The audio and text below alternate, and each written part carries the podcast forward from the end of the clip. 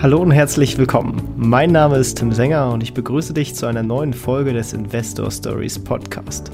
Erfahre von anderen Investoren, wie sie gestartet sind und welche Erfahrungen sie auf ihrem bisherigen Weg gemacht haben. Lass dich von ihren Geschichten, Strategien und Vorgehen inspirieren und schreibe deine eigene Investor Story.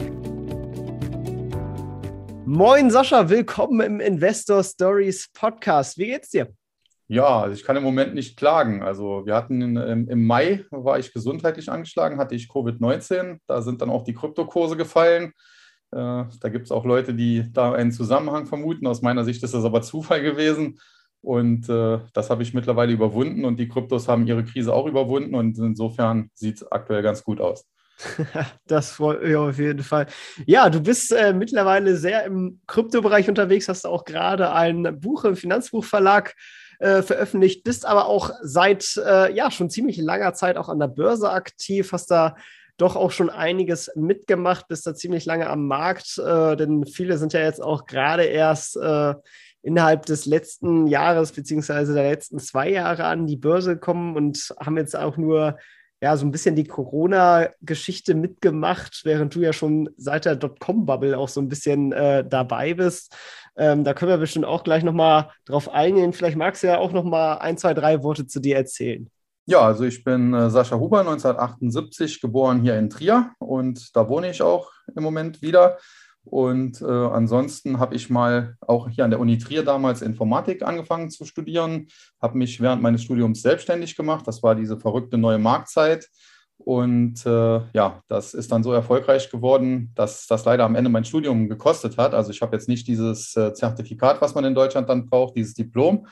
Äh, aber grundsätzlich würde ich sagen, kenne ich mich trotzdem in der Hightech-Branche ganz gut aus. Äh, insbesondere auch äh, habe ich halt die Verbindung, äh, einerseits den technologischen Hintergrund zu haben und andererseits aber auch den, ja, die Erfahrung als Börsianer, weil ich halt schon sehr früh in, in meiner Jugend äh, erste Gehversuche unternommen habe, damals noch mit einem Depot bei der lokalen Sparkasse mit Orderkosten von 50 D-Mark pro Trade. Also da konnte man auch nicht traden, da musste man investieren. Und äh, das musste damals auch äh, von den Eltern halt abgesegnet werden, weil ich noch äh, nicht volljährig war. Und ja, das waren so die ersten Gehversuche. 1987 äh, den Crash habe ich nicht erlebt, aber ansonsten alles so ab 1992, äh, würde ich sagen, habe ich mitgemacht. Wie bist du denn überhaupt an das Thema Investieren geraten und was hat sich dazu gebracht, dich mit dem Thema Finanzen auseinanderzusetzen? Das ist eigentlich eine ganz lustige Geschichte, denn ich wohne ja hier in Trier und äh, RTL, Radio Television Luxemburg, ist eigentlich, äh, dafür steht diese Abkürzung, auch wenn das heute kaum einer mehr weiß. Äh, sprich, die haben früher halt hier ihren Sitz in Luxemburg auch gehabt und haben äh, hier ausgestrahlt und deswegen konnten wir halt hier in der Gegend äh, über normale Antenne diesen Sender schon empfangen, als der im Übrigen Deutschland noch nicht so verbreitet war wie heute. Und die hatten damals eine Nachrichtensendung mit Hans Meiser 7 vor 7 hieß die noch. Und die haben am Ende dieser Nachrichtensendung immer einen Blick so ein bisschen auf die Börse und auf den Goldpreis geworfen, hauptsächlich den Goldpreis sogar. Und äh, da hat mich dann immer interessiert, äh, wie ist denn jetzt die Goldpreisentwicklung gewesen? Also die hatten den Goldbarren irgendwie 20.000 D-Mark oder was das damals gekostet hat und äh, haben dann quasi täglich zum Schluss dieser Sendung darüber berichtet. Und daraufhin habe ich halt gedacht, ja, okay, äh, es gibt anscheinend äh, ja, Möglichkeiten, zum Beispiel in Gold zu investieren oder halt dann später bin ich drauf gestoßen, auch in Aktien oder anderes äh, und ja, die Kursentwicklung für sich auszunutzen. Und dementsprechend habe ich dann, weil Goldinvests damals nicht so einfach waren, also die sind ja heute zum Teil noch nicht so einfach, wobei es mittlerweile ja ETFs und all so ein Kram gibt, was es damals nicht gab. Da hätte man müssen schon die Unzen, glaube ich, kaufen oder den Barren sogar. Äh, habe dann halt mir ein Depot eröffnet bei der lokalen Sparkasse, wie gesagt, mit den Unterschriften meiner Eltern. Der damalige äh, Berater, der Herr Bohn, weiß gar nicht, ob der noch lebt, äh, der musste dann erstmal äh, raussuchen, wie so ein Depot überhaupt eröffnet wird, weil das in dem Dorf, wo ich herkomme, wahrscheinlich schon 10, 20 Jahre kein Mensch mehr gemacht hatte. Ja, und dann hatte ich halt mein erstes Depot bei der Sparkasse und wie gesagt, extrem hohe Orderkosten und dementsprechend äh, am Anfang dann auch nicht allzu viel getradet oder so. Also meine ersten vier Aktien kann man ganz klar sagen, es waren seriöse Firmen. Continental, der Reifenhersteller, der jetzt wieder im DAX ist, der war ja zwischenzeitlich mal raus. Äh, dann Microsoft, McDonald's und Nike oder Nike, wie auch immer man es ausspricht.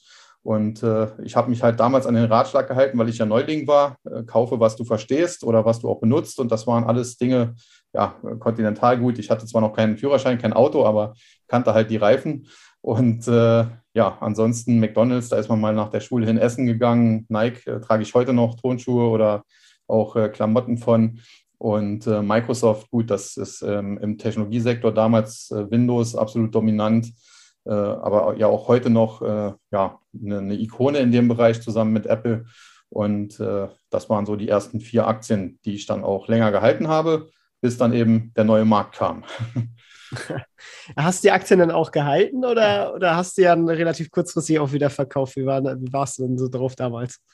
Nein, ich war definitiv kein Trader, weil das aufgrund der hohen Kosten halt nicht ging. Also das musste 50 äh, D-Mark für einen Kauf und wieder 50 für einen Verkauf bezahlen. Und insofern war das ohnehin schon kritisch, dass ich da überhaupt vier verschiedene Aktien mir ausgesucht hatte. Also es wäre wahrscheinlich besser gewesen, nur ein oder maximal zwei zu nehmen, aber ich wollte es halt auch ein bisschen streuen. Was ganz interessant war, war die Performance. Also Continental hat sich im Prinzip nicht bewegt und später sind die dann böse mal abgestürzt. Äh, dann Microsoft hat sich in einem Jahr verdoppelt. Äh, McDonald's hat, glaube ich, so 30, 40 Prozent irgendwo dazwischen plus gemacht, aber hat damals schon Dividende gezahlt, die dann mein Taschengeld aufgebessert hat, weil Amerikaner ja auch quartalsweise Dividenden auszahlen. Und äh, da habe ich halt viermal im Jahr irgendwie ein paar Mark 50 aufs Konto gekriegt. Und äh, Nike hat sich nicht gut entwickelt. Äh, die haben sich innerhalb von, glaube ich, zwei Jahren oder so äh, fast halbiert auch. Also ich hatte Treffer darunter, wie Microsoft, die sich, wie gesagt, verdoppelt haben. McDonald's hat sich auch schön entwickelt. Continental und Nike waren jetzt nicht so die Bringer, würde ich mal sagen. Und äh, dann kam, wie gesagt, der neue Markt. Äh, Gab es ja erstmal nur zwei Firmen, nämlich Mobilcom und Bertrand, dieser Ingenieurdienstleister. Äh, Mobilcom als neues Unternehmen an die Börse gegangen, Bertrand als Ingenieurdienstleister wurde von der deutschen Börse überredet, an den neuen Markt zu wechseln. Und äh, am Anfang, als nur diese zwei Aktien gelistet waren, hat mich das auch nicht so interessiert, weil ich äh, mit so einem Erfolg bei Mobicom auch nicht gerechnet hätte, wie es dann am Ende äh, kam. Aber dann gingen ja immer mehr neue Firmen an den neuen Markt und äh, ich konnte die auch einigermaßen gut einschätzen, aufgrund äh, der Tatsache, dass ich halt ja Informatik am Studieren war und äh, habe dann beispielsweise aus, aus dem Osten Deutschlands die Intershop äh, gekauft, damals noch für 245 D-Mark und 50 Cent. Die hat sich dann auch zunächst nicht gut entwickelt, ist auch runtergefallen auf etwa die Hälfte und dann hat sie sich aber, glaube ich, verzwanzigfacht oder so. Ich habe sie irgendwie bei 1800 äh, Euro waren es dann allerdings mittlerweile äh, verkauft und konnte mir damit mit dem Gewinn damals einen, äh, ja, zwar gebrauchten, aber doch äh, relativ flotten BMW kaufen. Ja, das war wahrscheinlich schon eine verrückte Zeit damals. Wie hast du denn insgesamt diesen Börsenboom erlebt? War das wirklich äh, so eine große Fiesta, wo auf einmal alles hochging und direkt am ersten Tag durch die Decke ging? Oder äh, bist du dann auch jeweils darauf geritten oder hast du schon versucht, immer äh, dir die Aktien so rauszusuchen, dass da eine Qualität dahinter steht?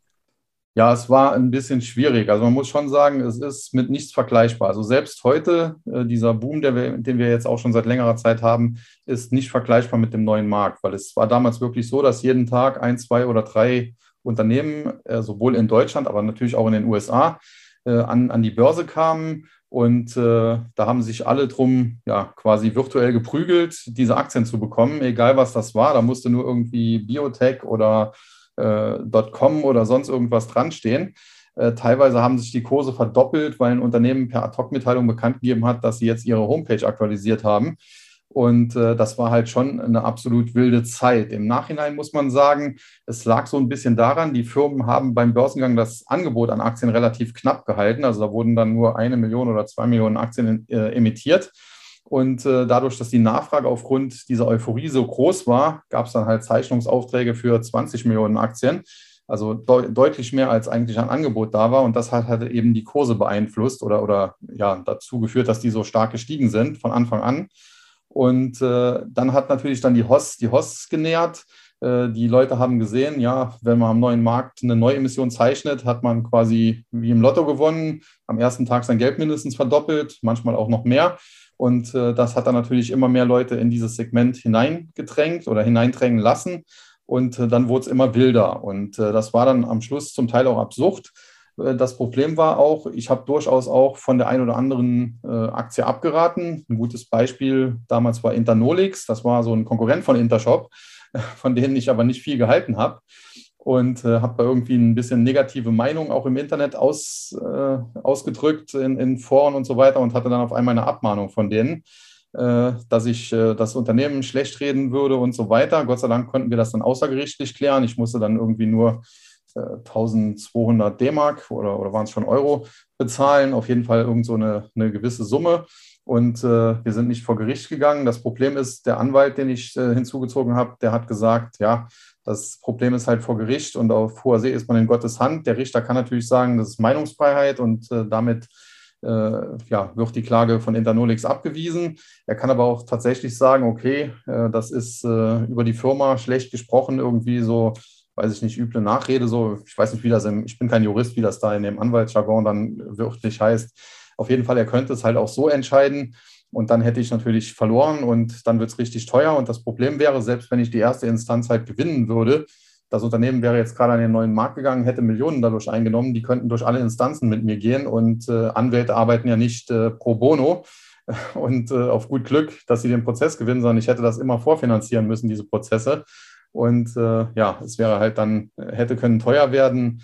Und äh, deswegen hat er einen außergerichtlichen Vergleich angestrebt und auf den hat sich Internolix dann eingelassen. Im Nachhinein muss ich allerdings sagen, ich hatte recht. Internolix äh, gibt es, die haben es dann irgendwie nochmal als Porno-Anbieter versucht, nachdem es mit Electronic äh, Commerce nicht geklappt hat. Und irgendwann, ich weiß nicht, ob es die Firma heute sogar noch gibt irgendwie, aber die sind auf jeden Fall nicht mehr börsennotiert und denen geht es definitiv nicht gut.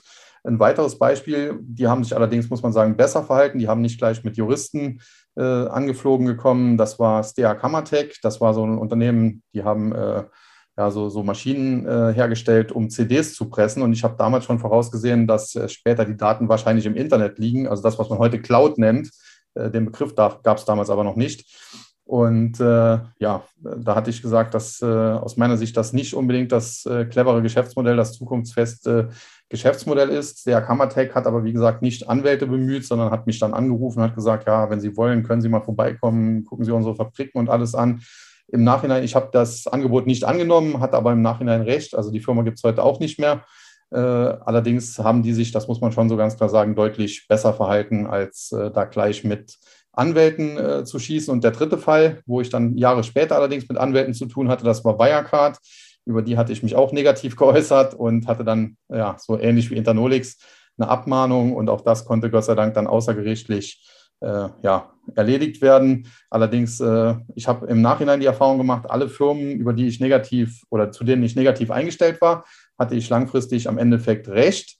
Aber vor allen Dingen, wenn die dann auch noch äh, mit Kanonen auf Spatzen geschossen haben, also Anwälte bemüht haben, dann war es meistens so, dass die besonders viel Dreck am Stecken hatten. Und äh, Wirecard, wie das ausgegangen ist, weiß ja heute jeder. Aber da hat sich Wirecard wirklich die Mühe gemacht, dich zu verklagen? Ja, nicht mich. Also ich war damals bei einer Firma in München angestellt, äh, Sharewise. Äh, die gibt es ja auch nicht mehr. Die sind von einem Japaner übernommen worden. Mittlerweile werden sie als privates Projekt weiter betrieben. Und mein damaliger Chef, der Nico, hat gesagt, ja, da gibt es Gerüchte über Wirecard, da, die sollen gemauschelt haben und so weiter. Schreib mal einen Artikel drüber. Und das habe ich dann gemacht, ja, und dann haben die halt die Anwälte losgeschickt und äh, wie gesagt, das konnte dann auch außergerichtlich erledigt werden. Ach, die haben dann äh, quasi die Firma verklagt quasi. Also, ja, also ich weiß es, also äh, offiziell war es die Firma, allerdings die Firma hätte sich dann wahrscheinlich auch bei mir äh, das Geld dann gerne zurückgenommen oder zurückgeholt. Die Frage wäre halt gewesen, ob das möglich gewesen wäre, weil ich ja auch im Auftrag gehandelt hat. Also mein Chef hat ja, ja klar gesagt, schreib was über Wirecard. Ähm, das wäre dann äh, auf den Versuch angekommen, wie das geendet wäre. Aber am Schluss hat die Firma dann gesagt, okay, weil sie mit dem Vergleich davon gekommen sind, äh, ja, übernehmen Sie das. Okay, spannend, ja. Wie bist du denn durch die äh, Dotcom-Bubble damals durchgekommen? Hast du da, bist du da rechtzeitig ausgestiegen oder hast du es einfach ausgesessen oder wie, wie, wie, ist es dir da ergangen? Nein, mein Problem war, ich war halt insbesondere auch bei Intershop, aber auch ein paar anderen wie EMTV, also diese ganzen Highflyer, aber in erster Linie in Intershop investiert. Und ich habe mir dann irgendwann mal eines Nachts, äh, ich hab, arbeite heute noch gerne nachts, irgendwie um zwei, drei Uhr mich da an den PC gesetzt und habe mal ausgerechnet, die haben ein Kursumsatzverhältnis von 120, glaube ich, und äh, Kursgewinnverhältnis von, keine Ahnung, über 1000, fast 2000. und waren äh, mehr wert an der Börse als Lufthansa, ThyssenKrupp und zwar noch zwei DAX-Konzerne, also die damals nicht so gefragt waren, Old Economy hieß das. Äh, also sie waren mehr wert als vier DAX-Konzerne. Und äh, das, obwohl sie gerade mal irgendwie 100 Millionen Euro Umsatz gemacht haben und einen Mini-Gewinn geschrieben haben. Und das kam mir dann doch spanisch vor. Dann kam noch die Bild-Zeitung mit so einer Titelgeschichte raus. am neuen Markt werden alle reich. Und äh, ich hatte vorher schon von dem Bild-Zeitungsindikator so ein bisschen gehört. Also wenn Zeitungen ganz groß auf der Titelseite alle äh, in die Börse jagen, dann äh, ist das meistens eher kritisch. Und äh, deswegen bin ich eigentlich rechtzeitig raus. Also irgendwie am 11. März war der Höhepunkt, glaube ich, damals, war das Allzeithoch am neuen Markt. Und ich bin irgendwie am, keine Ahnung, 3. oder 4. März, also wirklich ganz knapp vorher raus. Wobei man sagen muss, am Schluss war die Bewegung extrem. Also ich habe da durchaus noch 1000 Punkte oder so verpasst, äh, weil halt die letzte Woche nochmal extrem war quasi. Aber das war eigentlich soweit ganz gut. Ich hatte mein Geld mehr als verdreißigfacht und äh, war alles gut. Mein Problem war dann nur, der neue Markt hat sich relativ schnell nach unten bewegt. Also dieser Nemax-Index, gab ja zwei, Nemax 50 mit den großen und den Nemax All Shares mit, mit allen Werten. Und äh, die haben sich dann, keine Ahnung, innerhalb von sechs, sieben, acht Monaten halbiert. Und dann dachte ich, naja, äh, es war zwar vorher auch eine Blase, aber jetzt eine Halbierung in einem halben Jahr oder ein bisschen mehr wie im halben Jahr, das ist natürlich auch eine heftige Korrektur. Da könnte es ja demnächst auch weiter aufwärts oder wieder aufwärts gehen. Und bin dann leider zu früh wieder rein und bin dann beispielsweise mit Phenomedia, der Morhun-Aktie, äh, nochmal so richtig auf die Nase gefallen. Das war damals auch ein Betrugsfall. Und äh, da hatte ich dann einen Totalverlust fast, also minus 98 Prozent äh, bin ich am Schluss rausgekommen wohl. Und äh, ja, ich habe dann, kann man sagen, etwa Pi mal Daumen die Hälfte äh, meines Geldes verloren. Aber insgesamt war es halt immer noch ein gutes Geschäft, weil ich ja vorher mehr als ver 30-fach hatte. Ja, und wenn man dann halbiert, hat man immer noch mehr als ver 15-fach. Ne? Ja, auf jeden Fall. Wie ging es dann danach für dich weiter? Also hast du dann äh, wieder langfristig das Geld investiert oder äh, hast du gesagt, jetzt nehme ich erstmal eine Auszeit von der Börse? Ja, so ein bisschen beides. Also ganz losgelassen hat die Börse mich nie. Äh, ich habe das immer noch verfolgt, war aber nicht mehr besonders stark investiert. Äh, habe so ein bisschen auch äh, meine Programmierkenntnisse durchs Studium genutzt, habe für eine Firma in Luxemburg äh, ein bisschen gearbeitet, äh, ein paar Monate, ein Projekt, äh, das wurde dann vorzeitig abgeschlossen und dadurch habe ich noch eine Bonuszahlung bekommen von denen und so weiter und habe dann auch so ein bisschen die Welt bereist, mehrere Jahre, sieben, acht Jahre waren das bestimmt, wo ich dann zum einen Südamerika und Nordamerika, also konkret New York, war ich mir mal die Wall Street angucken und Südamerika war ich dann halt in Venezuela, Karibik und so weiter.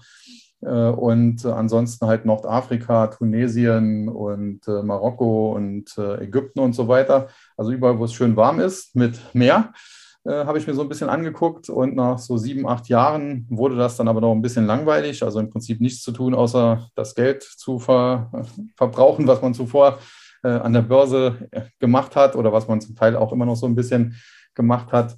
Und bin dann halt nach Deutschland wieder zurück. Also ich war immer in Deutschland gemeldet oder so, ich war nicht ausgewandert, aber äh, wieder sesshaft geworden, habe die Urlaubsphase oder die Weltreise, äh, wobei es ja keine komplette Weltreise war, beendet und habe einfach einen Blog im Internet gestartet. Das war damals ganz in, also schriftlich, nicht wie jetzt heute hier Podcast oder so. Und äh, das hatte natürlich am Anfang überhaupt keine Leser, weil war ja neu und hat dann aber innerhalb kurzer Zeit, innerhalb von ein paar Monaten, waren es doch ein paar tausend Leser und es wuchs halt extrem stark. Und da war dann halt einmal, es gab jeden Tag E-Mails, halt sehr viel Schrott auch, Spam und so weiter. Aber es war dann halt einmal eine E-Mail dabei von eben jemand aus München und die hatten damals diese Firma Sharewise gegründet. Und daraufhin habe ich mit dem erstmal telefoniert und der sagte mir, ja, wir haben hier so eine äh, Web 2.0 Aktien-Community ins Leben gerufen. Wir haben Programmierer und alles Mögliche, Marketing und so weiter. Aber wir haben eigentlich niemanden, der sich mit Aktien auskennt und ob ich den Job dann halt machen wollte, weil er hätte meinen Blog da verfolgt und ich würde das täglich ja machen. Und äh, das würde sich auch alles gut entwickeln. Was ich da schreiben würde, würde ja auch meistens stimmen.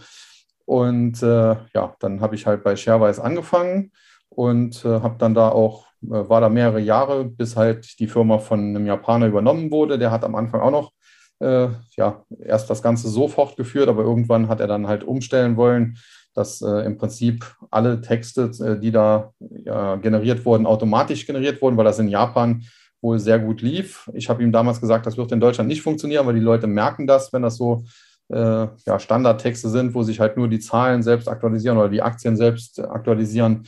Äh, er hat aber nicht darauf gehört und mehr oder weniger sind dann alle Mitarbeiter nach und nach gegangen, auch ich. Und ja, dann ist Sharewise irgendwann auch zugrunde gegangen. Und wie gesagt, einer der damaligen Gründer äh, hat das mittlerweile zwar zurückgenommen, aber betreibt es jetzt als privates Projekt, also nicht mehr als GmbH wie damals. Und ich bin auch nicht mehr involviert. Und äh, worein investierst du dann heute so? Also äh, verfolgst du immer noch die gleiche Strategie wie damals und gehst da irgendwie auf, auf Growth-Titel oder wie bist du da so unterwegs? Ja, also grundsätzlich schon. Also was den Aktienmarkt betrifft, äh, mein Trading-Service bei Börse Go heißt ja TAC, Technologieaktien und Krypto-Trading. Äh, das heißt, also ich äh, verfolge durchaus den Technologieaktienbereich, habe da dann auch immer Spezialwerte, die in Deutschland noch nicht jeder kennt. Beispielsweise aus dem Cyber-Security-Bereich haben wir sehr früh so Werte wie Palo Alto Network oder Zscaler oder CrowdStrike da drin gehabt. Jetzt zuletzt hatten wir Zuora, das ist ein Unternehmen, mit dem ja diese diese, diese Abo-Modelle abgerechnet werden können. Also die Software wird ja heute meistens nicht mehr äh, verkauft, wie das früher war, auf, auf CD oder so, sondern das sind ja meistens solche Software as a Service, solche Abo-Modelle äh, oder auch Netflix ist ja auch so ein Abo-Modell und Netflix zum Beispiel ist auch ein Kunde von Zuora. Äh, das heißt, die rechnen dann, also die betreiben eine Software, die das Ganze dann für Netflix die ganze Abrechnung übernimmt und so weiter und so fort und dementsprechend dann auch Daten auswertet. Oder beispielsweise auch Uber soll da wohl Kunde sein oder zumindest in Gesprächen mit denen sein, dass die da Kunde von Zuora werden. Das sind also solche Spezialwerte, die dann nicht unbedingt jeder kennt. Die manchmal braucht man auch ein bisschen längeren Atem. Also als ich die das erste Mal entdeckt habe, stand die irgendwie bei 11, 12 Dollar. Da ist die auch noch nicht sofort ins Laufen gekommen, aber mittlerweile hat sie sich in anderthalb Jahren, glaube ich, auch verdoppelt oder mehr. Das hat also ein bisschen gedauert. Äh, ich denke, dass da aber die Zukunftsaussichten gut sind. Und ansonsten, ja, äh, auch Krypto äh, mache ich halt natürlich, deswegen ja auch das Buch. Und da war ich wahrscheinlich in Deutschland auch einer der ersten, der Kryptos gemacht hat. Also ich habe die prinzipiell auch sehr früh gekauft, im Jahr 2011, die ersten Bitcoins erstanden. Habe dann äh, damals, nachdem der explodiert ist, auch äh, den Einsatz mal rausgenommen. Das heißt, ich musste einen Bitcoin verkaufen dafür und habe dann später aber noch mal ein paar nachgekauft.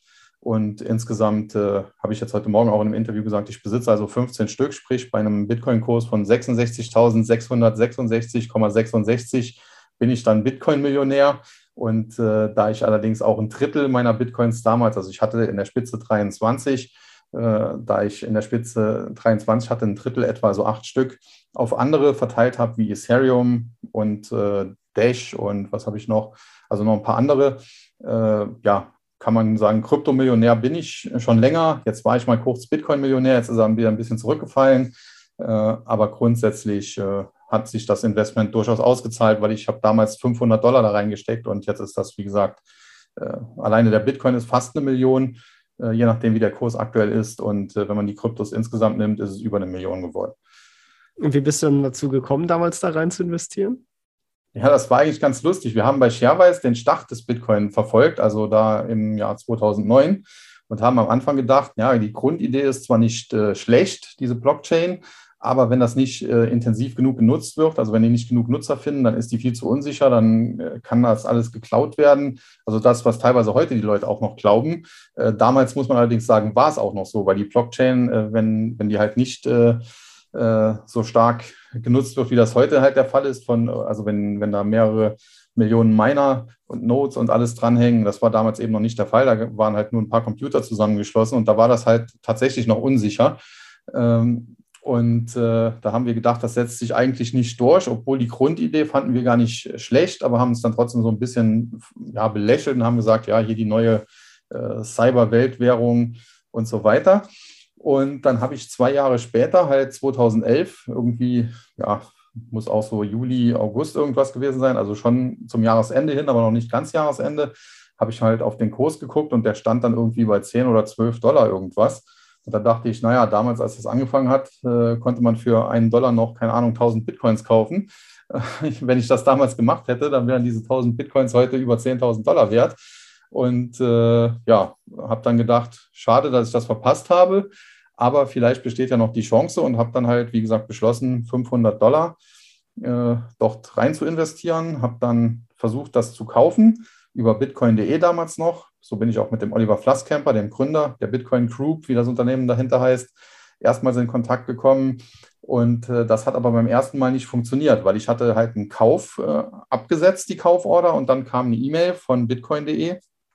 Ja, hallo Herr Huber, bitte überweisen Sie innerhalb von, keine Ahnung, drei oder vier Stunden den Betrag in Höhe von, was damals halt 500 Dollar umgerechnet waren, 400 irgendwas Euro auf das Konto. Und dann dachte ich mir, naja, das ist jetzt heute Samstag, damals gab es noch keine Direktüberweisung. Wie soll ich das machen, selbst wenn ich das jetzt mache?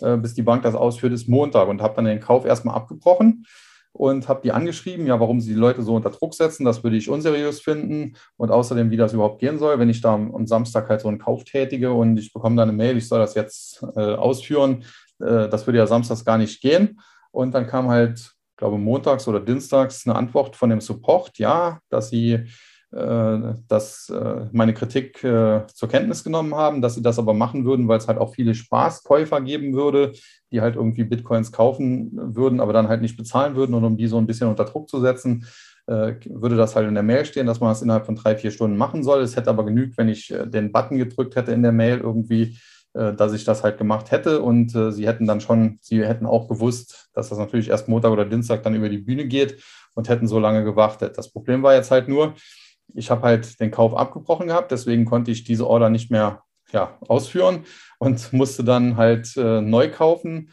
Und äh, dadurch habe ich dann halt für fast den doppelten Preis kaufen müssen, weil er sich mittlerweile in den paar Tagen halt fast verdoppelt hatte. Ich hatte also ursprünglich mal irgendwie 12, 10, 12, 13 Dollar irgendwie wäre der Kaufkurs gewesen. Und äh, letztlich musste ich dann 24,89 bezahlen und habe dann zunächst mal, wie gesagt, 20 Stück erworben dann einen verkauft bei 800 Dollar irgendwie, um den Einsatz rauszunehmen. Und später dann nochmal bei, glaube war es 100 oder 200 Dollar, habe ich nochmal vier Stück gekauft und hatte, wie gesagt, dann in der Spitze 23 und habe das dann im Jahr 2017 in diesem Hype hinein bei 14.000, 15.000 irgendwo wird es gewesen sein, habe ich einen Teil halt verkauft und auf Altcoins umgeschichtet, Ethereum, Dash und noch ein paar andere, äh, die Creed beispielsweise auch. Und äh, ja, seitdem ist das Depot eigentlich so aufgestellt. Grundsätzlich würde ich jetzt heute das auch anders machen. Äh, also ich bin grundsätzlich immer noch ein, ein, ein, Freund des Bitcoin. Ich glaube aber, dass beispielsweise Ethereum eine bessere Kryptowährung ist als Bitcoin noch. Äh, wenn ich jetzt heute neu starten würde, würde ich wahrscheinlich ein bisschen mehr Ethereum als äh, Bitcoin ins Depot packen. Aber grundsätzlich sage ich immer so 20 Prozent Bitcoin, 25 Prozent Ethereum oder so. Das sollten so die, die, die, ja, die Basics sein. Das sollte man auf jeden Fall haben. Und dann kann man natürlich noch ein paar Altcoins äh, darum herumschichten, also sozusagen so ein äh, Core Satellite, äh, wie man es ja auch von den Aktien her kennt. Äh, die Blue Chips, äh, Bitcoin und eben Ethereum so ein bisschen im Mittelpunkt. Und dann kann man darum äh, noch den einen oder anderen Altcoin vielleicht ja, ansiedeln, sage ich mal. Nach welchen Kriterien wählst du denn deine Kryptowährung aus? Das ist eigentlich ganz witzig, weil das eigentlich ähnlich ist wie bei Aktien. Also bei Aktien ist es so, ich mache drei Analysen. Einmal eine fundamentale Analyse, da schaue ich mir bei Aktien halt an, die Umsatz- und Gewinnentwicklung, einen Blick in die Bilanz, wie viel Cash haben die, wie viel Schulden haben die, wie sieht das aus? Könnte es sein, dass da eine Kapitalerhöhung äh, droht, weil sie vielleicht doch zu viele Schulden haben? und so weiter und so fort. Und wie sieht die Zukunft halt aus? Wobei man da natürlich teilweise auch böse daneben liegen kann bei Zukunftsschätzungen. Corona konnte halt keiner vorhersehen. Und äh, dann mache ich eine charttechnische Analyse. Das heißt, äh, fürs Timing, also ich schaue mir an, es ist mir lieber, es ist was im Aufwärtstrend, als dass irgendwas komplett abgestürzt ist. Und dann schaue ich auch noch auf Sentiment, sprich die Stimmung einmal gegenüber dem Gesamtmarkt und dann auch äh, gegenüber einer speziellen Aktie. Und das mache ich bei Kryptowährungen eigentlich ähnlich. Ich mache also eine fundamentale Analyse, sprich, ich schaue mir an, was ist das überhaupt, was, was äh, wollen die. Da gibt es auch verschiedene ja, äh, Ansätze, muss man sagen. Man muss sagen, äh, Bitcoin, klar, ist eine Kryptowährung, also ist als Währung, äh, als, als alternative Währung ja ins Leben gerufen worden. Aber viele Altcoins äh, kann man eher mit, mit Aktien oder anderem vergleichen. Also es gibt ja auch diese Unterscheidung Security Tokens oder Utility Tokens und so weiter. Und äh, da muss man halt schon sagen, wenn ich in ein Projekt aus Asien wie Fetch AI beispielsweise, das ist ein, äh, ein Projekt im Bereich künstlicher Intelligenz, Artificial Intelligence, deswegen das AI. Und wenn ich den Token von denen kaufe, dann ist das im Prinzip so, als wenn ich mich an einem Startup beteilige mit, äh, mit einer Aktie oder, oder sogar vorbörslich. Und äh, da muss man halt schon klar unterscheiden. Nichtsdestotrotz, ich schaue es mir genau an, was machen die, äh, was ist denn ihr ja, Zweck, sage ich mal, Wo, wofür gibt es dieses Krypto-Projekt, äh, löst das irgendwelche Probleme, sehe ich da Potenzial drin? Und äh, jetzt habe ich natürlich bei diesen Krypto-Projekten das Problem, ich habe jetzt nicht so harte Fakten wie Umsatz- und Gewinnentwicklung, weil die ja keine Quartalsberichte wie an der Börse äh, herausbringen müssen. Aber was ich halt habe, sind äh, äh, Konkurrenzprojekte. Also beispielsweise äh, kann ich mir dann anschauen, was gibt es denn im Bereich künstliche Intelligenz im Kryptospace noch so. Dann suche ich mir ein, zwei, drei äh, Konkurrenzprojekte raus, schaue, wie weit sind die denn schon gediehen und was sind die jetzt wert, in Anführungszeichen, nach Market Cap. Und dann kann ich ja untereinander vergleichen. Und wenn ich jetzt denke, Fetch ist am weitesten, aber ist von der Bewertung her vielleicht noch nicht ganz so hoch wie ein anderes, dann würde ich sagen, ist es, also entweder ist das andere dann überbewertet oder Fetch eben unterbewertet oder vielleicht auch beides.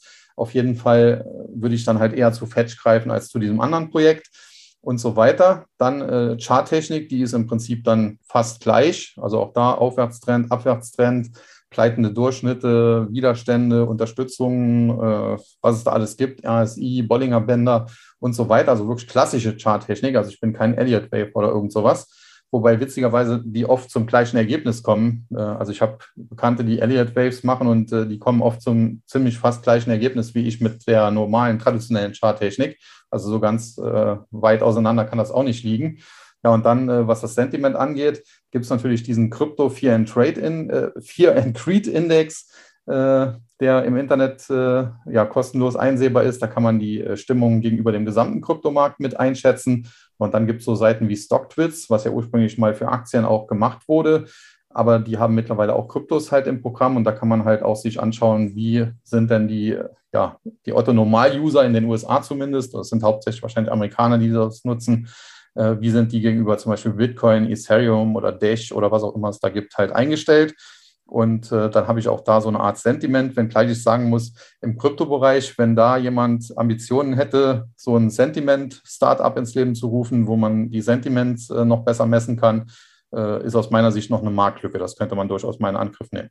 Was wäre denn für dich ein Kaufsentiment? Eher, wenn die Leute sagen, gerade ist nice, oder wenn das Sentiment halt eher ist, so, ah, eher kritisch, ich halte lieber Abstand? Auch da gleich wie bei Aktien man muss auf die, äh, man muss auf Relationen achten, also auf, auf äh, Beziehungen untereinander. Und zwar auf die Beziehung zwischen der Kursentwicklung und der Stimmung. Äh, ich erkläre das jetzt mal anhand der Apple-Aktie. Ich könnte es auch anhand des Bitcoins erklären. Apple ist seit Jahren im Prinzip eine Aktie, die steigt. Und die Stimmung unter den Apple-Anlegern ist natürlich seit Jahren dementsprechend auch meistens gut. Also die hatten auch mal irgendwann zwischendurch eine kleine Gewinnwarnung, aber wenn man das mal weglässt, im Großen und Ganzen ist das Sentiment immer positiv. Aber das passt hier halt zusammen. Also die Anleger sind zwar bullisch gestimmt, aber der Kurs steigt und steigt. Also es gibt keine Divergenz, sondern diese bullische Stimmung, die passt zur Kursentwicklung. Ein anderes Beispiel aus dem Aktienbereich, Leoni, Autozulieferer, die haben massive Probleme. Und äh, ja, der Kurs fällt und fällt. Und äh, es gibt aber immer Leute, die Hoffnung haben, dass dieses Unternehmen doch äh, wieder ganz groß wird, weil die liefern ja Kabelstränge an die Autoindustrie und so weiter. Und äh, das ist halt so ein Fall, äh, wo ich ganz kritisch sehe. Also wenn, wenn die Stimmung gut ist, aber die Kursentwicklung nicht zur Stimmung passt, sondern die, die ist schlecht, also die ist eher nach unten gerichtet, das ist für mich dann eher eine Sache, wo ich vorsichtig wäre, wo ich vielleicht verkaufen würde oder wie ich, wo ich vielleicht auch mal shorten würde, wobei ich im Kryptobereich mit sowas sehr vorsichtig bin. Aber im Aktienbereich äh, könnte man vielleicht dann auch mal einen Short probieren. Äh, auf der anderen Seite, äh, wenn die Stimmung zu irgendeinem Basiswert, egal ob das jetzt eine Aktie oder ein Kryptowert ist, extrem negativ ist. Das heißt, alle sagen, ja, okay, Bitcoin, das wird sowieso nichts, das ist alles nur Lug und Trug und keine Ahnung was aber der steigt und steigt, also wie wir das ja seit Jahren auch so ein bisschen zum Teil erleben, äh, dann ist das eher sehr positiv und äh, das sind eigentlich die Dinge, die ich suche. Also diese Divergenzen zwischen Kursentwicklung und Anlegerstimmung, äh, die interessieren mich beim Sentiment. Wenn, wie gesagt, eine Aktie dauernd fällt und alle negativ sind, ist das logisch, dass alle negativ sind, weil warum sollten die positiv gestimmt sein, wenn sie jeden Tag Geld verlieren? Und wenn etwas nur steigt, dass dann natürlich alle auch positiv gestimmt sind äh, und niemand negativ groß ist, außer vielleicht einzelne Rufer in der Wüste. Das ist auch klar. Das heißt, äh, wenn, wenn Kursentwicklung und Sentiment zusammenpassen, das ist zwar auch eine Information, die man mitnehmen kann, äh, die ist auch nicht ganz unwichtig, weil man dann ja davon ausgehen kann, nach dem Motto, the trend is your friend, es geht wahrscheinlich in diese Richtung äh, weiter. Aber viel mehr interessieren mich halt die Divergenzen zwischen eben der Kursentwicklung und der Stimmung. Und äh, wie gesagt, wenn alle freudestrahlend sind und sagen, ja, das ist das geilste Investment der Welt, aber der Kurs fällt nur, dann äh, bin ich sehr vorsichtig. Und wenn alle sagen, wie zum Beispiel bei Tesla, ist ja viel zu teuer und so weiter und so fort, aber der Kurs steigt, das sind äh, die Dinge, die mich dann halt interessieren. Und äh, ja, auf die schaue ich halt besonders. Ja, okay, ja, spannend. Und äh, bei der Fundamentalanalyse, jetzt vielleicht mehr auf Aktien bezogen, äh, gehst dann hauptsächlich dann nach Gewinnsteigerungen oder was sind so Fakten, die du dir da anguckst? Ja, also grundsätzlich schon. Also ein Blick in die Bilanz ist auch immer ganz aufschlussreich. Äh, man muss auch sagen, man kann nicht alle Unternehmen gleich bewerten, weil bei einem Biotech-Unternehmen, äh, da kommt es zum Beispiel sehr stark auf die äh, Medikamentenpipeline an. Ich muss auch ganz ehrlich gestehen, in dem Bereich bin ich jetzt nicht der ganz große Experte. Deswegen Biotechs beobachte ich zwar auch, aber da würde ich mich jetzt nie als Experte aufspielen. Es gibt halt so Standardinvestments wie eine Regeneron oder so, die kann man durchaus, die, die nehme ich dann auch mal mit oder Illumina. Äh, aber jetzt äh, Biotech-Experte, äh, da wäre ich der falsche Mann. Da müsste ich Biochemie oder sowas studiert haben das habe ich nun mal nicht. und wie gesagt, aber da muss man halt auch ganz klar differenzieren, auf was man achtet. Ich schaue mir auf jeden Fall aber immer, egal ob das jetzt Biotech oder IT oder sonst was ist, die Bilanz an, schaue also, wie viele Schulden hat das Unternehmen und wie viel Cash, Cash-äquivalente Mittel hat es noch und äh, schaue mir dann natürlich auch die Umsatz- und Gewinnentwicklung an. Äh, die müssen ja Quartalsberichte in der Regel vorlegen und das heißt, ich habe sowohl die quartalsweise Entwicklung als auch die Jahresentwicklung, äh, kann ich mir dann anschauen. Und äh, das sollte dann schon in die richtige Richtung gehen, sprich, das sollte Umsatz und Gewinn nach Möglichkeit wachsen. Und dann muss man halt die Bewertung sich anschauen. Das ist auch nicht immer ganz trivial. In Deutschland gucken immer alle aufs KGV, aber es gibt halt erstens Unternehmen, die noch sehr jung sind, die haben gar kein KGV, weil die keinen Gewinn machen. Und es gibt eben auch Unternehmen, wo das KGV astronomisch hoch sein kann und die Aktie trotzdem im Prinzip äh, günstig. Also aktuell ist Tesla zwar nicht mehr günstig nach der Rallye, die wir jetzt in den letzten Wochen wieder gesehen haben, aber noch vor ein paar Wochen hätte ich Tesla tendenziell sogar als günstig bezeichnet, als die irgendwie unter 700 Dollar noch war, äh, weil man halt sehen muss, das Unternehmen wächst halt extrem stark. Also die liefern jedes Jahr, haben sie sich vorgenommen, über mehrere Jahre 50 Prozent mehr von ihren Elektroautos aus äh, und was bei Tesla auch zum Beispiel immer gerne ja, falsch, falsch eingeschätzt wird, das heißt immer, die machen keinen Gewinn mit ihren Autos. Das stimmt so nicht. Also die machen an jedem verkauften Auto durchaus Gewinn. Die reinvestieren das nur genau, wie das Amazon seinerzeit gemacht hat, zum Beispiel in das Ladenetz. Und das ist natürlich dann wieder was ganz Neues. Dieses Ladenetz ist ja ein riesiger Wettbewerbsvorteil für das Unternehmen. Also man müsste sich ja so vorstellen, wie wenn Daimler auch alle Tankstellen gehören würden. Und dann würde Daimler auch mehr wert sein, weil Daimler dann ja nicht nur ein Autobauer wäre, sondern eben ein Autobauer mit äh, quasi angeschlossenem Ölkonzern und, und eben doppelt profitieren würde. Und äh, Tesla hat, wie gesagt, nicht nur die Elektroautos, sie haben eben auch dieses Ladesäulennetz, sie haben dann noch äh, Solarbereich, Solar City haben sie ja gekauft, sie haben äh, Energiespeicherung und so weiter. Also da ist noch einiges mehr.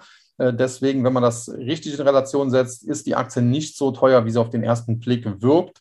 Nichtsdestotrotz, nachdem sie jetzt in den letzten paar Wochen nochmal, glaube ich, 50 Prozent fast zugelegt hat, aktuell bei, bei knapp 1000, da erscheint sie mir dann auch kurzfristig ein bisschen äh, ja, korrekturgefährdet, korrekturanfällig zu sein. Aber grundsätzlich, wie gesagt, muss man Tesla sich mal genauer anschauen und äh, sollte da nicht immer nur nachplappern, äh, weil viele traditionelle Investoren, die in Daimler oder BMW investieren oder VW investieren, die dann normalerweise mit KGVs von 8 oder 10 bewertet werden. Und dann heißt ja, aber äh, Tesla hat einen KGV von 100 oder 120, das ist doch dann viel zu teuer. Da muss man auch mal hinter die Fassaden schauen. Und wenn man das tut, dann ist Tesla beispielsweise nicht so teuer, wie es auf den ersten Blick wirkt. Ja, spannend. Ja, äh, bei mir auch ganz präsent. Äh, ich ja, bearbeite ja bei einer Rückversicherung. Äh, die versuchen ja jetzt auch ihr eigenes Versicherungsprogramm aufzulegen und kümmern sie sich gerade darum, halt auch noch ein lizenziertes Versicherungssystem auf die Beine zu stellen, mit dem sie dann da auch ihre eigenen Fahrzeuge verbessern wollen und natürlich durch die ganzen Daten, die sie haben, eine bessere Risikobepreisung ja. vornehmen wollen. Also ja, das sind halt spannend. halt alles so Sonderfaktoren, die aber der normale äh, Otto Normalanleger, sage ich mal, nicht berücksichtigt oder zum Teil auch nicht weiß. Jetzt mit den Versicherungen, das wüsste jetzt nicht mal ich unbedingt. Äh, was Versicherungen generell angeht, muss man natürlich sagen, die stehen natürlich auch ein bisschen unter Druck. Also ich bin eigentlich ein, ein großer Fan von beispielsweise Münchner Rück oder auch Allianz. Äh, da konnte man in den letzten Jahren auch viel Geld mitmachen, nicht unbedingt nur durch den Kurs, sondern auch, weil die ja hohe Dividenden zahlen. Und das muss man ja auch sehen. Wenn da ein Unternehmen jedes Jahr 5% Dividendenrendite hat, dann hat man nach 20 Jahren auch den, den Aktienpreis quasi an, über Dividenden raus bekommen. Und das ist ja dann auch eine, eine feine Sache. Äh, die Versicherungen haben allerdings so ein bisschen das Problem, dass sie von den Kryptos über kurz oder lang unter Druck gesetzt werden, weil man das natürlich auch automatisieren kann. Äh, es gibt in dem Bereich schon erste Projekte, die sind natürlich noch in den Kinderschuhen, aber da müssen auf jeden Fall die Versicherungskonzerne gut aufpassen. Wir haben das in der Vergangenheit ja erlebt. Amazon hat ja auch den Einzelhandel äh, zum Teil platt gemacht. Also insbesondere, wenn man sich das anschaut, Karstadt Quelle war früher mal ein DAX-Konzern, dann sind sie unter dem Namen Arcandor pleite gegangen. Und äh, das hat sicherlich äh, natürlich auch mit gewissen Fehlern zu tun, die die gemacht haben. Aber es hat sicherlich auch viel damit zu tun, äh, dass Amazon halt in diesen Markt eingedrungen ist und da doch viel, ja, viel Unruhe gestiftet hat und viele halt aus dem Markt gedrängt hat. Und das muss man halt aufpassen. Dass, also es muss jede Branche immer aufpassen, diese diese kleinen Startups, die fangen natürlich klein an. Also als der Jeff Bezos angefangen hatte mit Amazon, da war das auch ein, ein kleines Unternehmen und der hatte einen, einen, einen, alten, wackeligen Schreibtisch, äh, der, der wahrscheinlich schlechter ist als meiner jetzt hier oder schlechter war als meiner jetzt hier, aber heute ist das eben ein Weltkonzern und äh, da müssen halt äh, diese Old Economy, sage ich mal, immer gut aufpassen, dass sie halt von so kleinen Schnellbooten nicht platt gemacht werden.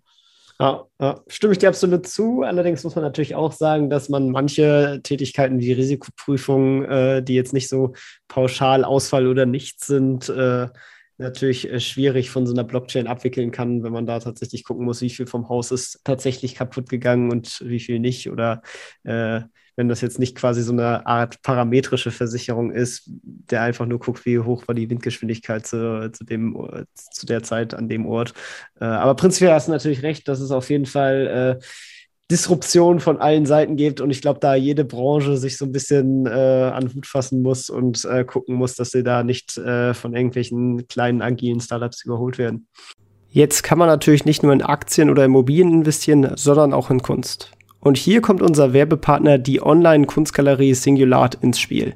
Denn Singulart bietet Künstlern aus der ganzen Welt eine Plattform, um ihre Kunstwerke aus verschiedenen Stilrichtungen und Techniken zu präsentieren und zu verkaufen.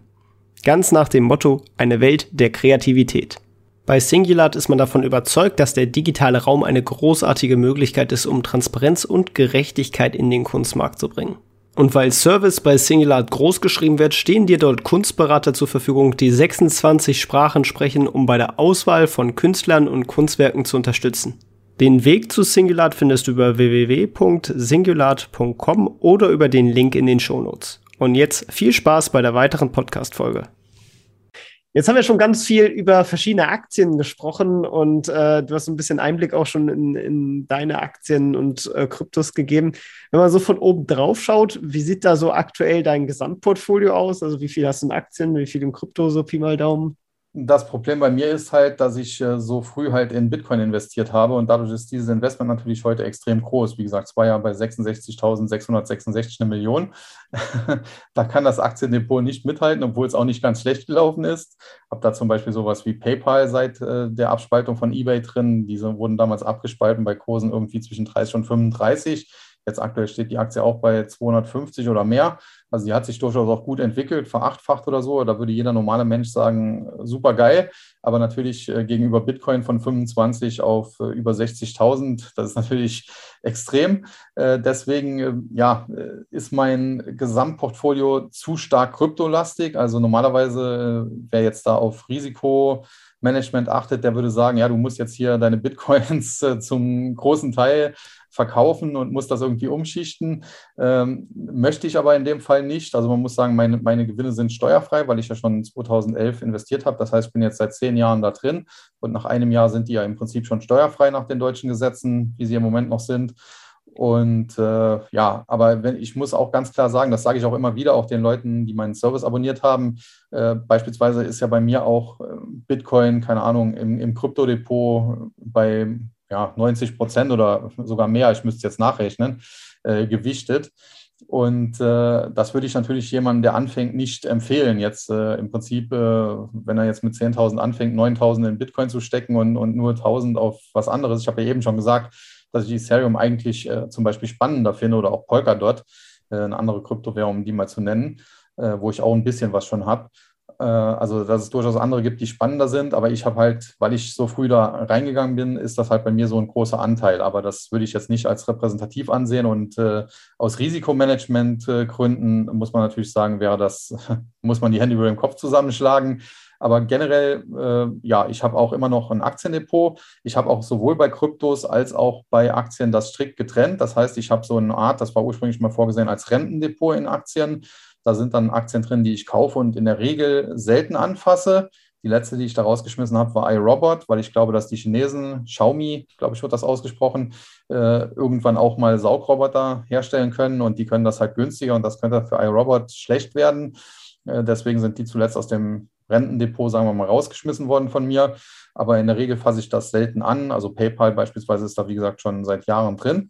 Und, äh, und dann habe ich halt noch ein Trading-Depot, wo ich dann auch so ein bisschen, äh, ja, muss man sagen, so ein bisschen zocke äh, mit halt wenig Geld, muss man schon sagen, äh, aber dann auch mit Hebeln halt. Also dann äh, wird auch mein Hebel 5 oder ein Hebel 10 sogar ausgepackt. Äh, meistens äh, halte ich die Hebel in Grenzen, weil ich auch weiß, dass das Risiko hoch ist. Bin natürlich auch schon ein paar Mal auf die Nase gefallen mit einzelnen Trades, aber ich gehe halt auch nicht all in. Äh, es ist halt so ein, so ein bisschen Spielerei. Andere machen vielleicht Sportwetten oder irgendwas oder spielen, gehen ins Spielcasino. Ich zocke dann halt noch ein bisschen an der Börse und manchmal geht das gut, manchmal geht das auch nicht gut. Insgesamt muss man sagen, äh, mache ich, glaube ich, mehr Plus als Minus.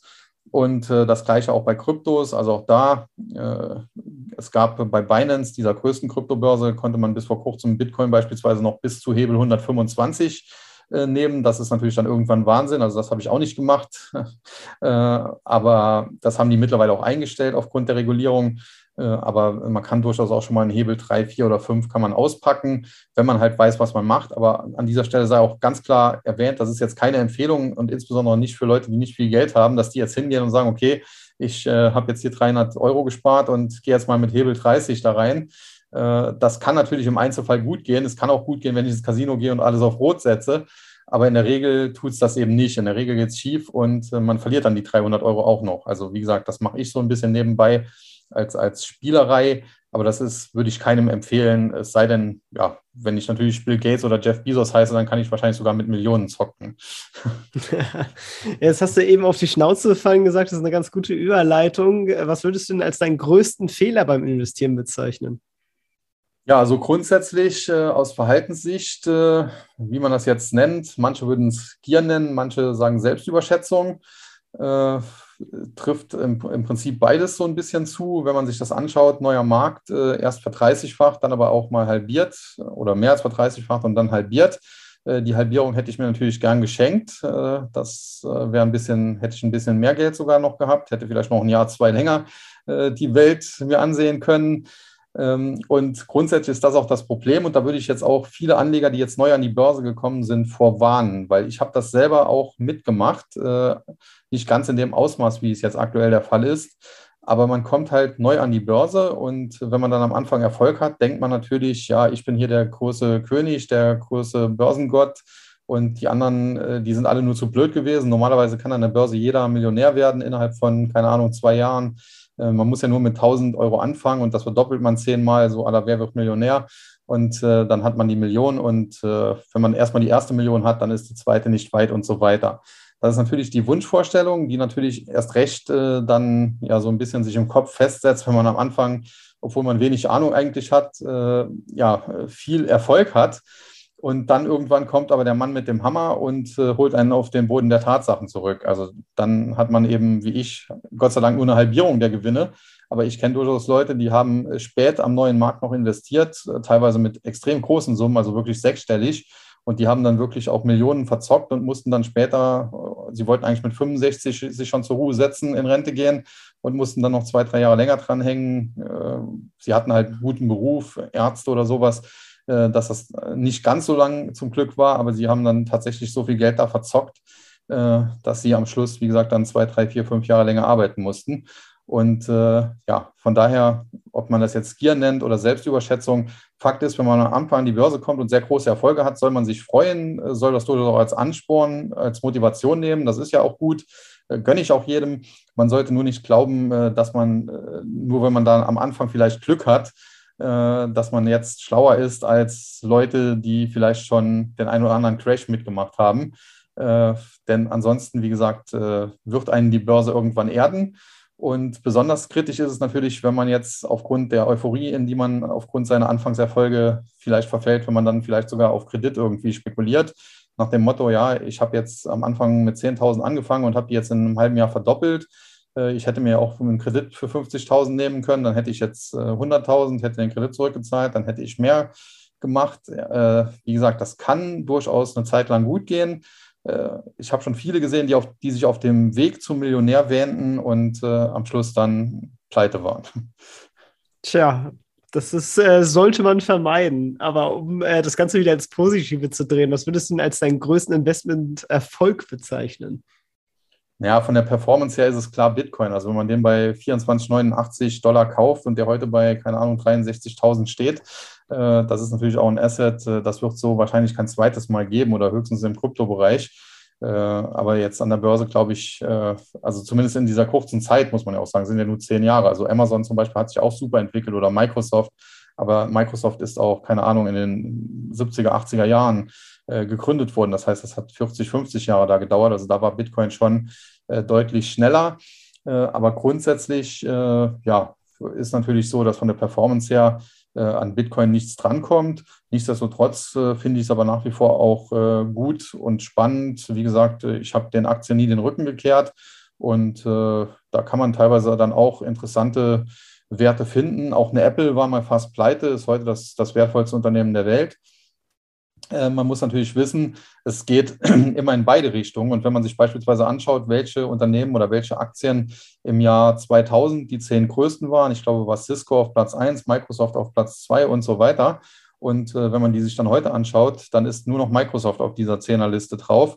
Das heißt, sowohl nach oben und nach unten kann alles passieren und das sollte man sich auch immer klar machen.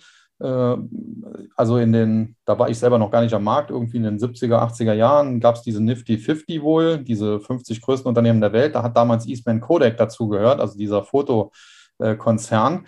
Äh, lustig ist, Eastman Kodak hat sogar nicht mal die Digitalkamera verschlafen, denn sie waren die ersten, die Digitalfotografie auf den Markt gebracht haben. Aber sie haben das halt nicht richtig umgesetzt und sind dann später halt von allen anderen links und rechts überholt worden und äh, waren dann zwischenzeitlich pleite. Jetzt gibt es sie zwar wieder, aber ist natürlich kein Weltkonzern mehr. Und insofern, ja, es ist an der Börse oder im Leben generell immer alles möglich. Man äh, sollte versuchen, seine Chancen zu ergreifen, die Chancen zu nutzen. Äh, man muss auch Rückschläge dann halt mal aushalten. Und ansonsten, wie gesagt, sollte man halt immer versuchen, es gibt äh, oft Leute, die einem irgendwelche No-Brainer, sage ich mal, andrehen wollen. Das heißt, äh, kauf Apple, das, da kannst du nichts falsch machen. Äh, diesen Begriff mag ich zum Beispiel überhaupt nicht. Ich bin immer der Meinung, man sollte äh, sich überlegen, was man tut. Äh, man kann auch schon mal eine falsche Überlegung treffen. Wenn man sich anschaut, meine ersten vier Aktien waren von der Überlegung her ja nicht schlecht und die hätte man alle auch bis heute durchhalten können. Dann wäre es auch eine gute Performance gewesen. Äh, aber damals war halt auf Sicht der ein, zwei Jahre, wo ich die hatte, war halt Nike oder halt äh, Continental nicht so toll. Und äh, ja, von daher war die Überlegung damals kurzfristig falsch. Langfristig ist sie dann doch aufgegangen. Manchmal braucht man auch einen längeren Atem. Und äh, prinzipiell, wie gesagt, man sollte versuchen, seine Chancen zu ergreifen, aber das immer überlegt tun, mit äh, halt überschaubarem Risiko, nicht all in auf irgendwas setzen, nur weil es da in irgendwelchen Telegram-Gruppen oder sonst wo empfohlen wird. Das geht mit Sicherheit schief. Äh, Costolani hat dazu mal einen schönen Spruch gebracht. An der Börse oder generell beim Investieren braucht man die 4G nämlich Geld, am besten eigenes, also kein geliehenes, keine Schulden, Gedanken. Man kann sich zwar Anregungen in Börsenbriefen oder irgendwo einholen, aber man sollte letztlich auch ein bisschen selber halt seinen Kopf einschalten und nicht blind irgendwas kaufen, was irgendein Börsenbrief halt empfiehlt. Äh, dann halt Geduld, weil langfristig der Zinseszins halt für einen arbeitet und letztlich äh, braucht man auch immer ein bisschen Glück. Das hat man natürlich äh, keinen Einfluss drauf, ob man das hat oder nicht. Ja, wirklich spannend. Äh, dann äh, musst du jetzt mal diese 4G am besten anwenden, denn wir schmeißen dich zurück in eine alternative Realität und du wachst morgen in einem Körper eines anderen auf. Derjenige hat einen Angestelltenjob mit circa 1500 Euro Nettoverdienst und noch 10.000 Euro auf einem Tagesgeldkonto. Du hast kein Netzwerk mehr und keine sonstigen Kontakte und musst sozusagen als neuer Mensch nochmal starten, hast allerdings noch dein heutiges Wissen. Wie würdest du es angehen? Das ist jetzt gar nicht so einfach, weil ich tatsächlich nie in meinem Leben wirklich so als Angestellter gearbeitet habe. war also immer selbstständig. Ähm, grundsätzlich glaube ich, ich würde in der aktuellen Marktphase, weil der Markt schon recht weit gelaufen ist, gerade was der Aktienmarkt angeht, sehr zurückhaltend sein. Ich würde also von den 10.000, äh, die ich äh, Cash da habe, am Anfang nur etwa die Hälfte, 5.000 bis 6.000 investieren und mir 4.000 mal noch so rüberlegen als, als Reserve, um vielleicht nochmal günstiger nachkaufen zu können. Würde dann was äh, die Aktien betrifft, äh, würde ich mich auf so Unternehmen konzentrieren, die schon zu den großen gehören, die aber zwischenzeitlich mal so ein bisschen zurückgefallen sind und jetzt wieder am Aufholen sind. Da würde mir äh, sofort eine Oracle einfallen. Äh, ich bin hier aber auch befangen. Ich habe die tatsächlich vor ein paar Tagen gekauft. also äh, könnte ich mir vorstellen, Larry Ellison ist ja auch so einer der reichsten Menschen der Welt, der auch nicht ganz äh, dumm ist. Ich glaube, dass das Oracle da ganz gut sein könnte, so eine Aktie oder ja, so in dem Bereich. Äh, mit McDonalds oder so macht man auch wenig falsch. Ich halte halt wenig von äh, Beyond Meat beispielsweise. Sie sind zuletzt ja auch auf die Nase gefallen äh, nach Quartalszeit. Also da würde ich äh, schon denken, Essen und Trinken brauchen die Menschen immer. Ich würde sogar auch antizyklisch äh, so ein bisschen auf Öl setzen. Also wir haben ja jetzt aktuell einen Ölpreis, der ist ja schon stark gestiegen. Ich glaube aber tatsächlich, dass es in Zukunft noch ein bisschen weitergehen kann, weil eben alle Welt sagt, okay, äh, in Zukunft fahren wir alle nur noch elektrisch und so weiter. Und das wird sicherlich auch irgendwann kommen. Nur meistens äh, die Prognosen äh, treffen halt nie so ein, wie alle sagen. Also entweder es geht schneller oder es geht weniger schnell. Und ich könnte mir vorstellen, dass bei Öl dann doch ein bisschen weniger schnell geht, weil natürlich das, ich muss ja nicht nur die Elektroautos aller Tesla bauen, sondern ich brauche auch ein Ladenetz.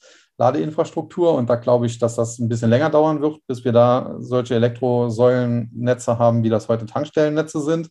Deswegen könnte ich mir antizyklisch auch sowas wie eine BP oder eine Exxon äh, vorstellen. Äh, also quasi das, was im Moment ungeliebt ist, Öl, ein bisschen was. Also ja, das wären so, also einmal Technologie, vielleicht sowas wie Oracle, dann äh, Konsumgüter, McDonalds und dann halt so ein bisschen Außenseiterbranche, äh, vielleicht tatsächlich sogar irgendwas im Ölbereich. Äh, ich würde auch ein paar Kryptos dazu nehmen. Ich würde auf jeden Fall ein bisschen Bitcoin kaufen. Jetzt nicht die ganz großen äh, Mengen, weil aktuell halt der Kurs auch schon ein bisschen hochgelaufen ist.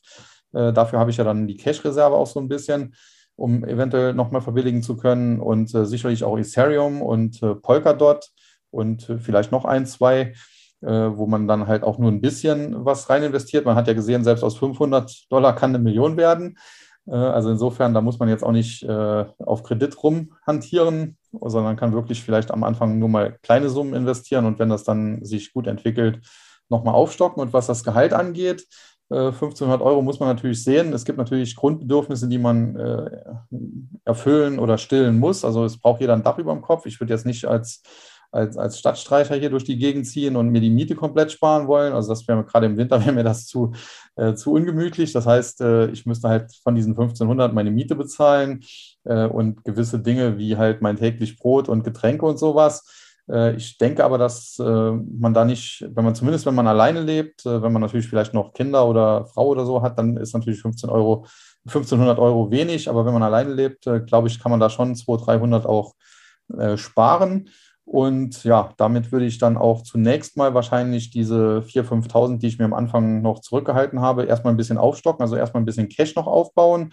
Äh, alternativ könnte man vielleicht auch einen ETF äh, nehmen, irgendwie einen ETF-Sparplan, aber dann wirklich defensiv S&P 500 oder sowas oder MSCI World. Äh, aber grundsätzlich, äh, du merkst schon, ich bin grundsätzlich äh, positiv für die Zukunft gestimmt. Ich würde mir allerdings einen gewissen Rücksetzer wünschen, weniger bei den Kryptos, da könnte ich zwar auch mitleben, äh, glaubt aber nicht so recht dran, als vielmehr bei den Aktienmärkten. Insbesondere der Hightech-Sektor ist halt schon extrem teuer. Wie gesagt, selbst eine Tesla, äh, die ich ja eigentlich als gar nicht mega überteuert ansehe, wie das sonst viele tun, hat zuletzt von, keine Ahnung, 650 auf jetzt fast 1000 zugelegt, 50 Prozent in, keine Ahnung, sechs Wochen oder so. Das ist natürlich schon eine Hausnummer. Aber wenn dann solche Aktien halt günstiger werden, dann könnte ich mir auch vorstellen, den, den Rest, äh, die restlichen 4.000, 5.000, beziehungsweise das, was ich mir vielleicht auch noch zusätzlich ansparen kann, dann auch äh, umzuschichten. Weil ganz grundsätzlich bin ich der Ansicht, äh, dass solche ETFs und ETF-Sparpläne gut sind für Leute, die sich nicht so viel Gedanken machen wollen. Dann haben sie besser ein ETF wie gar nichts in dem Bereich, zum Beispiel auf den S&P 500 oder den MSCI World aber generell, mir macht natürlich das, das Ganze Spaß. Deswegen äh, wäre mir es zu langweilig, alles da auf den ETF zu setzen. Ja, und ganz zum Schluss, ich würde sogar, allerdings wenig, äh, bin ich wahrscheinlich einer, der etwas weniger nimmt als der durchschnittliche, äh, irgendwie so 5% auch Gold oder Silber, irgendwie Unzen oder so. Also es muss schon physisch sein, mir irgendwo hinpacken, um quasi so eine Art Versicherung gegen einen totalen Crash zu haben. Ich erwarte den nicht, aber äh, wenn man da eine Versicherung hat, also das käme da auch nicht auf die Performance an, wenn man jetzt Silber, die Feinunze für, keine Ahnung, 24 Dollar kauft, und äh, wenn dann halt kein Crash kommt, die in drei Jahren auch wieder für 24 oder 25 verkaufen kann, dann wäre die Performance zwar schlecht, aber das, man hätte trotzdem die Versicherung halt gehabt. Äh, man schließt ja auch solche Versicher sonst äh, Versicherungen ab äh, im Hinblick darauf, wenn was passiert und hofft, dass nichts passiert. Also wenn ich eine Gebäudehaftpflicht irgendwie mache, dann hoffe ich ja auch nicht, dass mein Gebäude jetzt abbrennt, damit die äh, Versicherung da eintreten muss, sondern äh, es ist nur für den Fall, dass das Gebäude eben abbrennt. Äh, dass ich dann versichert bin. Und so würde ich halt den Gold-Silber-Anteil sehen. Und deswegen wäre der bei mir auch deutlich geringer als bei sonstigen Leuten. Aber klar, Gold und Silber kann man sich sicherlich auch 4, 5 Prozent irgendwie hinlegen. Ja, das ist mal wirklich eine ausführliche Strategie. Vielen Dank dafür. Ich meine, wenn man sich jetzt äh, die auch teilweise umsetzen möchte und äh, in die Kryptos reingehen möchte, dann kann man sich ja auch nochmal dein Buch anschauen. Vielleicht magst du noch kurz ein, zwei Sätze sagen, äh, worum es in dem Buch geht. Ja, das Buch heißt Crypto Trading. Es geht also, wie der Name schon sagt, ums Crypto Trading, also Trading mit Kryptowährungen. Äh, mein Ansatz war allerdings auch hier, dass die Leute erstmal auch verstehen müssen, was sie da handeln. Also natürlich hätte ich auch ein Buch schreiben können mit äh, ganz vielen Charts, äh, mit ganz vielen irgendwelchen exotischen Kryptowährungen, irgendwelchen Namen, die vielleicht noch niemand gehört hat.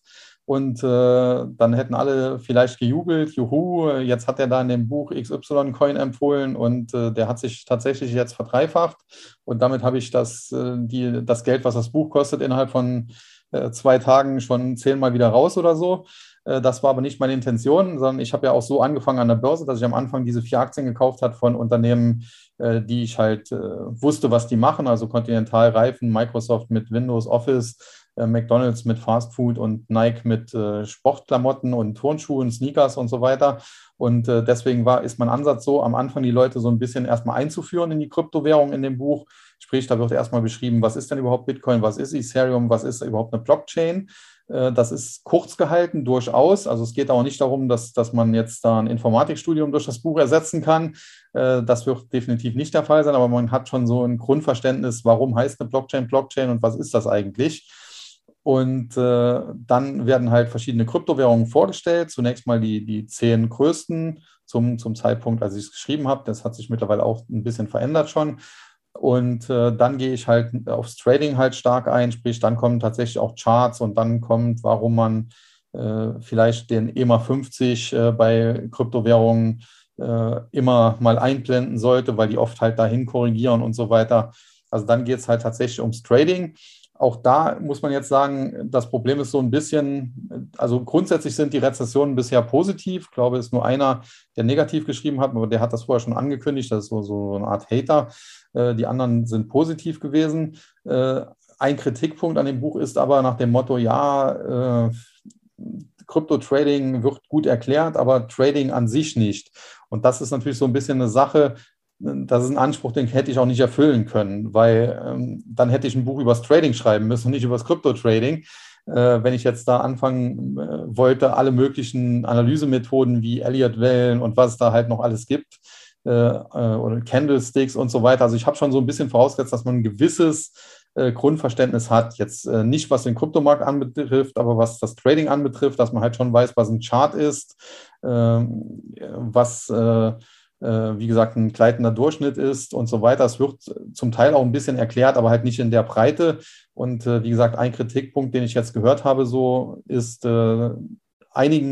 äh, ist die Einleitung zu lang. Also nach dem Motto, so genau wollte ich eigentlich gar nicht wissen, was Bitcoin oder Ethereum ist. Da muss ich dann dagegen halten. Aus meiner Sicht ist das aber essentiell, das zu wissen, weil sonst kauft man blind irgendwas und kann dann böse auf die Nase fallen. Insofern würde ich die Kritik zurückweisen. Und der zweite Kritikpunkt ist halt, äh, dass es halt äh, ja keine, kein Trading-Lehrbuch ist. Und da muss ich halt sagen, das habe ich auch nicht geplant mit dem Buch. Wie gesagt, dann hätte ich ein Buch schreiben müssen, charttechnische Analysen oder so irgendwas.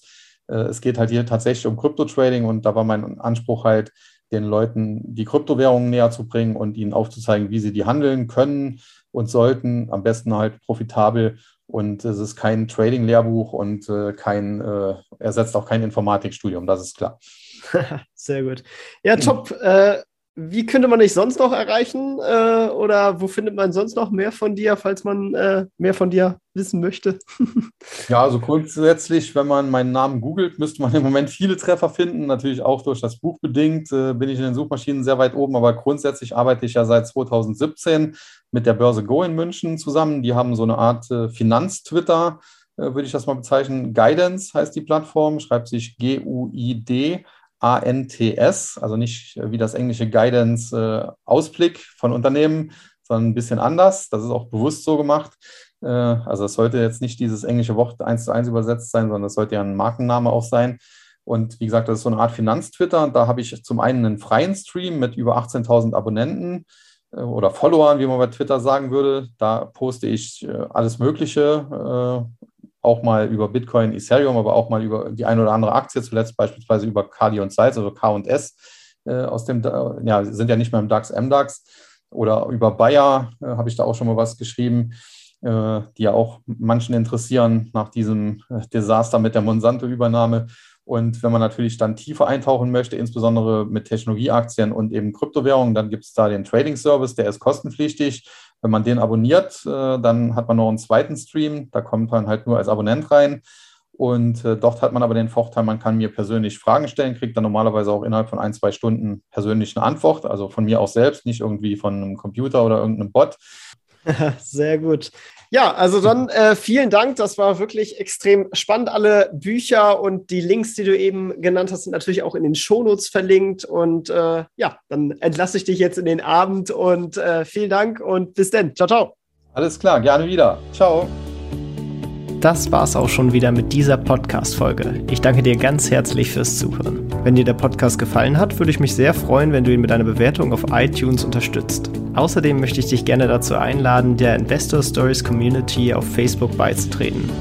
Hier hast du einen Austausch mit Gleichgesinnten und professionellen Investoren, die selber ihren Weg in die Freiheit der Finanzen gegangen sind und von ihnen kannst du lernen oder auch selber andere Leute bereichern und zudem ist dort Feedback zum Podcast immer willkommen. Um ganz schnell dorthin zu gelangen, kannst du auch einfach investor-stories.de slash community eingeben. Ich freue mich, wenn du auch beim nächsten Mal wieder dabei bist. In diesem Sinne, alles Gute, dein Tipp.